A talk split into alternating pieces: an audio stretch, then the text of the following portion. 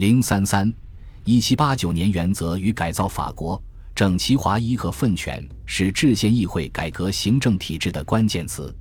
所有原来的省、行政区、公国和市镇极为丰富的多样性被一扫而光，全国被划分成人口、面积和富裕程度都大致相当的八十三个省，省下面又有区和公社，全部都由选举产生的议会和官员管理，没有任何人是由中央任命的，因为过去作为专制主义工具的督办官还让人记忆犹新。新体制中的中央政府完全依靠千千万万低薪地方官员的热情和努力维持，而实际上每个地方官员的能力不同，对于这场席卷全法国的改革的执行办法也有不同的理解，或者是有不同程度的政治谅解度。革命委员会大多数人是毫无经验的，在最早的选举中，确实有大量就制度下的官员和律师重回职位。但面对革命立法交给他们前所未有的责任，即便是他们的经验也很难提供参考。随着时间流逝，他们逐渐从地区和公社官职上消失了，取而代之的是商人、小贩和工匠。在地方层面当个积极公民就足够了。一七九零年五至七月间的首届地方政府选举，不仅标志着和旧秩序一刀两断。实际上还标志着1789年7月市政革命阶段所形成的秩序的终结，因为1789年改革旨在创立的体制并不比旧制度简单多少。但是现在每个公社选举一名市长、一名检察官和一个议会，居民人数超过2.5万人的公社，也就是事实上的大城市，会根据选举需要被划分成很多区，因此里昂和马赛各有32个区。波尔多有二十八个区，图卢兹有十五个区，巴黎则有四十八个区。首都被重新分区，代表们非常庆幸原有的六十个选区被取消了，因为他们当时成为民众激进主义的发源地。例如，在新桥区南边的科德利埃区，在其野心勃勃、机会主义的主席乔治亚克丹东的领导下就非常突出。德穆兰的报纸就是在那里印刷的。其他的还有他的老对手卢斯塔洛的《巴黎革命报》等。一七九零年春季，他们共同发起了声势浩大的运动，要求维持巴黎原有区划不变，但没有成功。但立法者们也低估了丹东建立的政治机器的精巧和组织化程度，他很快就像原来一样控制了新的城区。而且，他通过其作为向其他区展示了如何延续自己对国家和巴黎事务的影响力。国民议会下定决心要使市镇革命时期形成的民兵组织规范化，而在第一次市镇选举时，他终于付诸行动。一七八九年八月，议会将所有民兵编入国民卫队，接受地方当局指挥，却认可地方有权创建民兵组织。只有在巴黎。因为有像拉法耶特这样的职业军人坐镇指挥，而且军队一开始就吸收了很多原来的法国官兵，军队才能做到组织纪律严明，并在夏末完成了武装和机构建制。而且，即便是巴黎的国民卫队，也不会完全服从指挥。这一点，拉法耶特在十月四日就发现了。当时自己的部下强制要求前往凡尔赛，但是。卫队是爱国者们觉得唯一能够依靠的力量。国家军队的长官都是对国王无比忠诚的贵族，就算旧的军衔纪律已经开始崩溃，军官外逃的情况也日益增多，甚至心怀畏惧的佛兰德斯军团都选择加入了拉法耶特的军队。大多数的代表还是认为用国家原有军队来维持公共秩序的想法太危险了。相反，他们在十月事件之后颁布的。惩治骚乱的戒严令中清楚地表明了他们依靠国民卫队的意向。该法令准许地方当局宣布戒严，戒严信号为悬挂红旗。地方拥有了召集国民卫队，并赋予其向不解散群众开枪的权利。显而易见，这支武装力量必须是完全可靠的。而在接下来的几个月中，一些不确定因素开始浮出水面。出现了统一的国民卫队制服，卫队成员必须购买，但是较贫穷的人买不起，而且只有积极公民才能参加国民卫队。参军者必须向国民、法律和宪法反复宣誓效忠。尽管卫队军官不能兼任市政官职，但他们也被鼓励去和邻近地区的国民卫队交流，以便建立一致的军队精神和统一服装。从1790年春季开始，国民卫队的区域集团军开始形成。7月14日，人们庆祝攻占巴士底狱一周年。在巴黎西部郊外的马尔斯教场举办盛大的联盟节，各地国民卫队也来到现场汇聚一堂。就在将军和国王的注视下，他们再次宣誓，并欢庆一年以来的成就。国王在大约三点五万名与会者面前主持了宣誓仪式。当天下着雨，但浇不灭人们的热情。这次节日也许标志着法国大革命中的国民们会取得的和正在取得的共识顶点。搭建舞台的人们通过一首新的流行歌曲表达着他们的乐观精神。就这么办，意思是一切终将实现。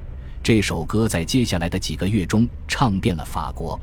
然而，同样是在1790年7月，有很多征兆表明，并不是一切都会实现。相对于爱国贵族如拉法耶特。米拉波、迪波尔、拉梅特兄弟以及担任联盟杰民众庆祝主持人的欧坛主教塔列朗，更多的人对时局感到悲观。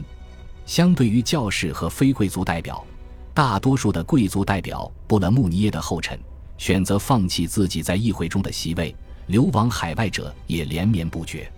一个驻守在阿尔萨斯的士兵在1790年5月记录道。每天都有迁往瑞士的贵族马车经过，在新时期，能够留任官职的贵族少之又少，被选上的贵族就更稀少了。他们几乎是被新制度一脚踢开了，贵族身份也被无偿取消了，包括所有的附属屋、头衔、等级、缎带、盾徽等，他们成了社会异类。大多数人对他们疑心重重。典型例证就是人们很快在“就这么办”中加上了一句：“让我们把贵族们都吊在路灯上。”而对于很多贵族而言，最糟糕的莫过于乡村的持续混乱。如八月十一日法令所言，在赎买之前，地主们可以行使自己的权利收取地租，但很多骚乱就是冲着地主来的。不断有人闯入领主林地和猎场，拒交地租的情况时有发生。而在去年七至八月得以幸免的领主象征物也不断受到攻击。那年秋天的一大风景就是教堂墓地中燃烧领主家具的熊熊篝火。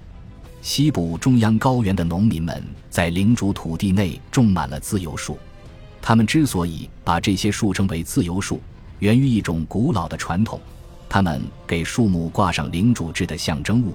并声称，如果这些树能够屹立一年零一天，那么领主的权力就将消失。但进一步发展，植树节往往会演变成民众代表勒令领主放弃其剩余权利。一七九零年一月，在布列塔尼北部又爆发了新一轮的焚烧城堡现象，二十二座城堡被焚毁。有着同样遭遇的还有很多其他城堡中保存的所有权证书。一七八九年末，一位绝望的贵族妇人写道：“在奥弗涅，我们被农民们吓得六神无主。有一个村庄的所有人都非要见到所有权证书才肯交租，其他村庄则按兵不动。如果我们拿不出所有权证书，他们不会交租；如果我们拿出来了，他们就会把证书烧掉。”几个月后，在更往西的地方，皮卡蒂和昆西。地方当局签署命令，铲除新种的自由树，造成了严重的暴力事件。成百的农民聚集在一起阻挡伐树，而他们一旦聚在一起，就会跑去攻击领主宅邸。很多城区躲过了这样的骚乱，但这些事件通过新闻报道传到国民议会，令很多地主感到恐惧。尽管国民卫队或者偶尔出现的正规军会赶去维持秩序，但等他们赶到，也为时已晚。而且，骚乱群众中常常混杂有穿着国民卫队服装的农民。确实，在七至八月间，他们绝不是任何人都抢，是有针对性的。但这并不意味着他们的行为合法。而且，国民议会中的律师和地主们可没工夫详细区分各种性质不同的目无法纪。议员们在一七九零年春天对封建租金的赎买价格进行了细致规定之后，下定决心不能向乡村农民的直接行动屈服。但一再出现的窘境是，在关键时刻，政府没有执行力，而地方群众一边反抗领主要求，一边毁掉基于领主要求合法性的封建契约。这一切一直持续到一七九一年。当立法者们在修改宪法、维持国家机器运转的时候，对他们而言更加可怕的是，群众的反抗对象不仅仅限于封建义务。革命的第一年就出现了大面积的逃税现象，收费站和报税局在七八月关门大吉，一直没能重建，而教士和税务员也不愿面对可能会被激怒的群众，即便上司一直敦促他们去收税，人们就是不想再缴税了。这个规矩一旦被破坏，就很难再建立起来。试图征税的官员，要么受到人身威胁，要么家里被抢。特别是在大家都知道你住哪儿的小地方，在皮卡蒂，类似的行为造成当地间接税的税收下降百分之八十。人们在一七九零年春季组织起抗议间接税的自觉请愿活动，领导者是一名因为封建制废除而丢了饭碗的地产商。弗朗索瓦·诺埃尔·巴贝夫，他随后被逮捕了。这不是他第一次，也不是最后一次入狱。但讽刺之处在于，现在正在改造法国的代表们也和他一样，觉得间接税糟糕透顶。他们能清楚地看到，陈情书一致反对间接税。他们也和重农学派一样，认为只有对税入净利润征直接税，才不会对经济造成伤害。因此。在一七九零至一七九一年间，所有的间接税、商品流通税、入市税、盐业和烟草专营权以及数不清的地方贸易和消费税都被废除了。随之被取消的还有管辖这些税款的各种盘根错节的财政监管部门，以及个体商人管理税款的包税局。传统的直接税也被废除了，例如军役税、人头税和念役税。取而代之的是议会制定的三种新的直接税：土地税、动产税和商业盈利税，没有任何特权或者特殊免税的情况，公民按其能力纳税。而且，既然这种税制和1789年的平等精神是一致的，那么公民就应该非常乐于纳税。于是，议会也没有设置任何强制收税的机关。代表们没能意识到，任何官僚都会本能地想到的事情，即恢复直接税的阻力要比间接税大得多，尤其是在正常的纳税过程被多年的抗议和行政骚乱搅乱的时候，而抗议和骚乱可以一直追溯到1787至1788年间高等法院拒绝注册财政改革的时候。恭喜你又听完三集，欢迎点赞留言。关注主播，主页有更多精彩内容。